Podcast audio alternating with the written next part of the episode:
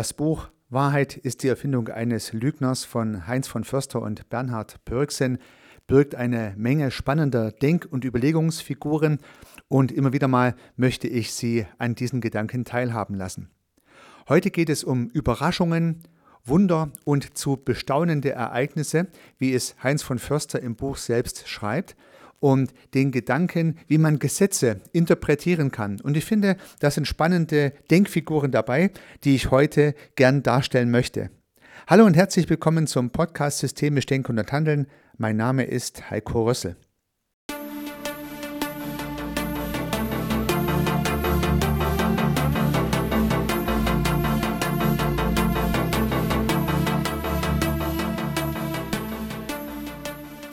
Im Buch Wahrheit ist die Erfindung eines Lügners fragt Bernhard Pörksen, wollen Sie sagen, dass Erklärungen nicht den tatsächlichen Gesetzen der Natur nachgebildet sind, dass sie keine Entsprechung in der Wirklichkeit besitzen? Und darauf antwortet Heinz von Förster auf Seite 47 dieses Buches, jedenfalls ist klar, dass die Naturgesetze von uns geschrieben werden können. Sie sind erfunden. Das lässt sich leicht zeigen, aber das wissen wir ja schon.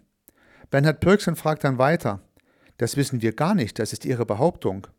Und dann sagt Heinz von Förster, ein Naturgesetz hat immer einen Autor. Und so weiter und so fort. Das heißt, Gesetze im Allgemeinen, aber hier sogar das immer wieder sehr strittige Thema der Naturgesetze wird thematisiert. Und gerade Konstruktivisten müssen sich ja immer wieder mit der Frage auseinandersetzen, ob man denn die Natur und die Naturgesetze tatsächlich konstruiert oder ob diese Gesetze nicht tatsächlich wahr sind.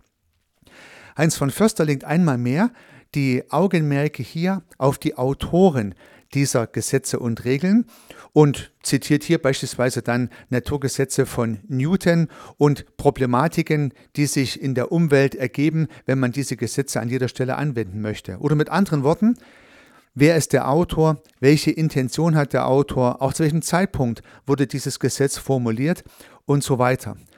Ich denke, von Förster möchte hier noch einmal deutlich machen, dass auch ein sogenanntes Naturgesetz, so wie alle anderen Gesetze auch, Erfindungen von Menschen sind, die diese Erfindungen im jeweiligen Kontext gemacht und aufgeschrieben haben. Nun gibt es mehr oder weniger viele Menschen, die diesen Erfindungen folgen und diese Gesetze dann als Wahrheit setzen. Und würde man stattdessen den Autor in den Mittelpunkt schieben, wäre klar, dass das Gesetz zunächst einmal eine Interpretation einer Erfindung dieses Autors ist. Ja, und das ist natürlich ein spannender, ein ungewöhnlicher Gedanke. Weiter geht es im Buch mit dem Kapitel Die Gesetze des Menschen und die Gesetze der Natur. Es geht unter anderem um die Frage, wer diese Gesetze macht. Und hier schreibt Heinz von Förster. Mein Vorschlag ist es aber, die gesamte Problematik aus einer anderen Perspektive zu betrachten, die die schlichte Behauptung, man müsse die Gesetze als gegeben hinnehmen, relativiert. Ich möchte den Glauben an die absolute Gültigkeit irritieren. Sie müssen wissen, dass es eine Zeit in meinem Leben gab, in der die Gesetze so komplett wahnsinnig waren, dass man einfach hätte sagen müssen, diese widerlichen Gesetze müssen weg. Sie passen nicht zu einem menschlichen Miteinander, die Gesetzgeber gehören eingesperrt. Es ging hier natürlich um den Nationalsozialismus und die Zeit, die von Förster selbst erlebt hat. Also auch da waren ja Gesetze erlassen worden, Regeln erlassen worden und die Autoren waren, naja, wahnsinnig, dass sie solche Gesetze erließen und entsprechende Maßnahmen daraus ableiteten, so von Förster. Weiter schreibt er, worauf ich aufmerksam machen will, ist, dass alle Gesetze Erfindungen sind, dass sie von uns geschaffen und geändert werden können. Der Wechsel der Perspektive, von dem ich spreche, macht es möglich, den Urheber eines Gesetzes ganz ins Zentrum zu rücken und sich zu fragen, ob die von ihm erfundenen Regeln eine Sozialstruktur begünstigen, die ein schöpferisches, kreatives und freundliches Miteinander gestatten. Ja, also wenn man mal nicht immer auf die expliziten Naturgesetze zielt, sondern auch auf Gesetze und Regeln, die Gesellschaften sich geben, aber auch auf Gesetze und Regeln in Organisationen bis hin zu Familien, kann man sich natürlich immer die Frage nach dem Urheber und nach dem Sinn der Gesetze stellen und darf sie auch hinterfragen, sollte sie auch hinterfragen. Und gerade wenn man mal die großen Themen etwas zur Seite nimmt und in die kleinen Themen wechselt, zum Beispiel in Organisationen und Teams, dort macht es ja tatsächlich Sinn, mal die dort geltenden Gesetze, die vielleicht aufgeschrieben oder auch nur gelebt werden, zu thematisieren, zu fragen, wo sie herkommen, wer sie erlassen hat, warum sie irgendwann mal erlassen wurden und ob sie heute überhaupt noch Gültigkeit besitzen. Sich stoisch an Gesetzen zu orientieren, die irgendwann mal jemand erfunden hat, so würde es wohl Heinz von Förster sagen, macht aus seiner Sicht tendenziell keinen Sinn, würde ja auch den Status quo höchstwahrscheinlich nie verändern. Bernhard Pürksen sagt dann im Buch, ich beginne sie zu verstehen. Ihnen geht es darum, auf denjenigen hinzuweisen, der von einem Gesetz spricht. Und sie möchten seine Aussagen vollständig in seinem Verantwortungsbereich hineinrücken. Heinz von Förster antwortet darauf, das ist eine gute Interpretation. Man muss sich einfach klar machen, dass jede Vorstellung von einem Gesetz eine hemmende Wirkung besitzt. Es gestattet nur eine Sicht der Dinge, nur einen möglichen Weg, nur eine korrekte und erlaubte Verhaltensweise. Nun, hier kommt aus meiner Sicht der etwas rebellische Gedanke von Heinz von Förster zum Ausdruck. Das heißt, immer dann, wenn jemand spricht, das ist so, das ist hier Gesetz, das ist ein Gesetz oder auch ein Naturgesetz, dann, so scheint mir, wird Heinz von Förster hellhörig und sagt, warum kann es nicht anders sein? Warum kann es keine anderen Möglichkeiten geben? Warum wird dieser Satz so ultimativ formuliert. Welche Optionen gäbe es denn noch, diese Regel zu formulieren oder braucht man diese Regel überhaupt? Und diese Art zu denken eröffnet natürlich ganz neue Möglichkeiten, ganz neue Freiheitsgrade. Dann könnte ich mich natürlich tendenziell viel einfacher von Regeln und Normen befreien und meinem Geist einfach mal kreativ laufen lassen. Und das ist eine tolle Einladung zur freundlichen Rebellion würde ich sagen, darüber nachzudenken, ob die Regeln nicht tatsächlich hemmen und am Ende unsere Kreativität bremsen. Bernhard Pürksen schreibt dann weiter oder fragt weiter.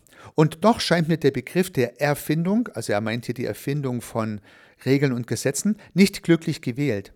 Wenn man von erfundenen Naturgesetzen spricht, dann denkt man, dass hier von einem erkenntnistheoretischen Standpunkt aus die fehlende Realität Realitätshaltigkeit des Gesetzes betont wird. Aber ihnen geht es doch eigentlich, so meine ich, um die ethische Dimension, um die Verantwortung des Erfinders. Und von Förster antwortet, ich bin, dies ist wohl richtig, kein Antirealist. Was ich zeigen möchte, ist, dass man sich hinter der vermeintlichen Realität eines Gesetzes verstecken kann und sich zum Sprachwort dessen, was ist und zu sein hat, stilisiert. Also er verurteilt ein Stück weit, dass die Gesetze als ultimative Regel gesetzt werden und nicht mehr hinterfragt werden dürfen. Um das scheint es ihm zu gehen.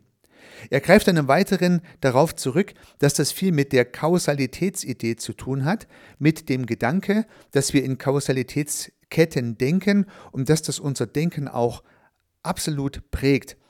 Von Förster schreibt, ich möchte nochmals betonen, dass ich Erklärungen als das Ergebnis einer semantischen Verknüpfung von zwei Beobachtungen begreife. Seit Aristoteles wissen wir nun, dass das zentrale Erklärungsprinzip unserer Kultur, die Kausalitätsidee, in verschiedenen Varianten vorkommen kann, die jeweils eine andere Beziehung zwischen zwei Beschreibungen stiften.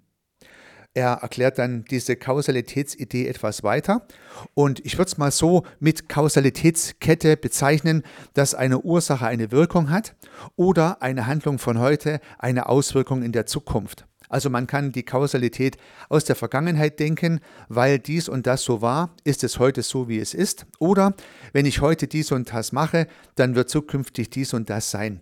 Ja, beides Kausalitätsketten, die unser Denken ähm, determinieren.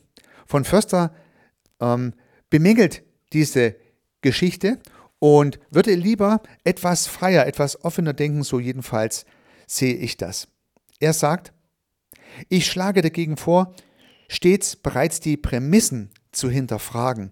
Ist es wirklich so, dass auf die eine Sache in der Vergangenheit die andere folgt? Ist es wirklich so, dass wenn ich heute das tue, das erscheinen oder erreicht werden kann oder folgen wird. Das heißt, das Durchbrechen dieser Prämissen, die die Kausalitätsketten bilden, das schlägt von Förster zu, um damit neue Denkräume zu eröffnen. Er schreibt weiter, man akzeptiert eine Prämisse oder man akzeptiert sie eben nicht. Er möchte uns einladen, auch mal die Prämissen zu hinterfragen. Man könnte sagen, die Regeln zu hinterfragen, die Dinge zu hinterfragen, die als Kontext gesetzt zu sein scheinen. Er schreibt, die Akzeptanz einer Prämisse ist die Entscheidung für eine jeweils besondere und andere Welt, und es liegt an uns, diese anderen Welten entstehen zu lassen. Also verschiedene Prämissen eröffnen uns verschiedene Weltsichten und wenn wir offen sind und die Prämissen nicht ultimativ setzen, haben wir Zugang zu diesen neuen Welten. Bernhard Pürksen fragt danach, welche Betrachtungsweisen, die nicht auf linearen Kausalitätsvorstellungen basieren, könnten in den Vordergrund treten. Ich finde diese Frage sehr logisch, denn wenn die Kausalitätskette, die in unserem Denkschema sehr extrem verankert ist, offensichtlich nicht die einzige und sinnvoll mögliche zu sein scheint, was schlägt von Förster denn alternativ oder zusätzlich vor? Und von Förster hat eine Antwort darauf. Er antwortet, denken Sie an die Parabel, das Gleichnis, die Analogie, die Geschichte. Das sind Erklärungsprinzipien, die bedauerlicherweise von der Kausalitätsidee verdrängt wurden, die sich wie ein Krebsschaden überall eingeschlichen hat.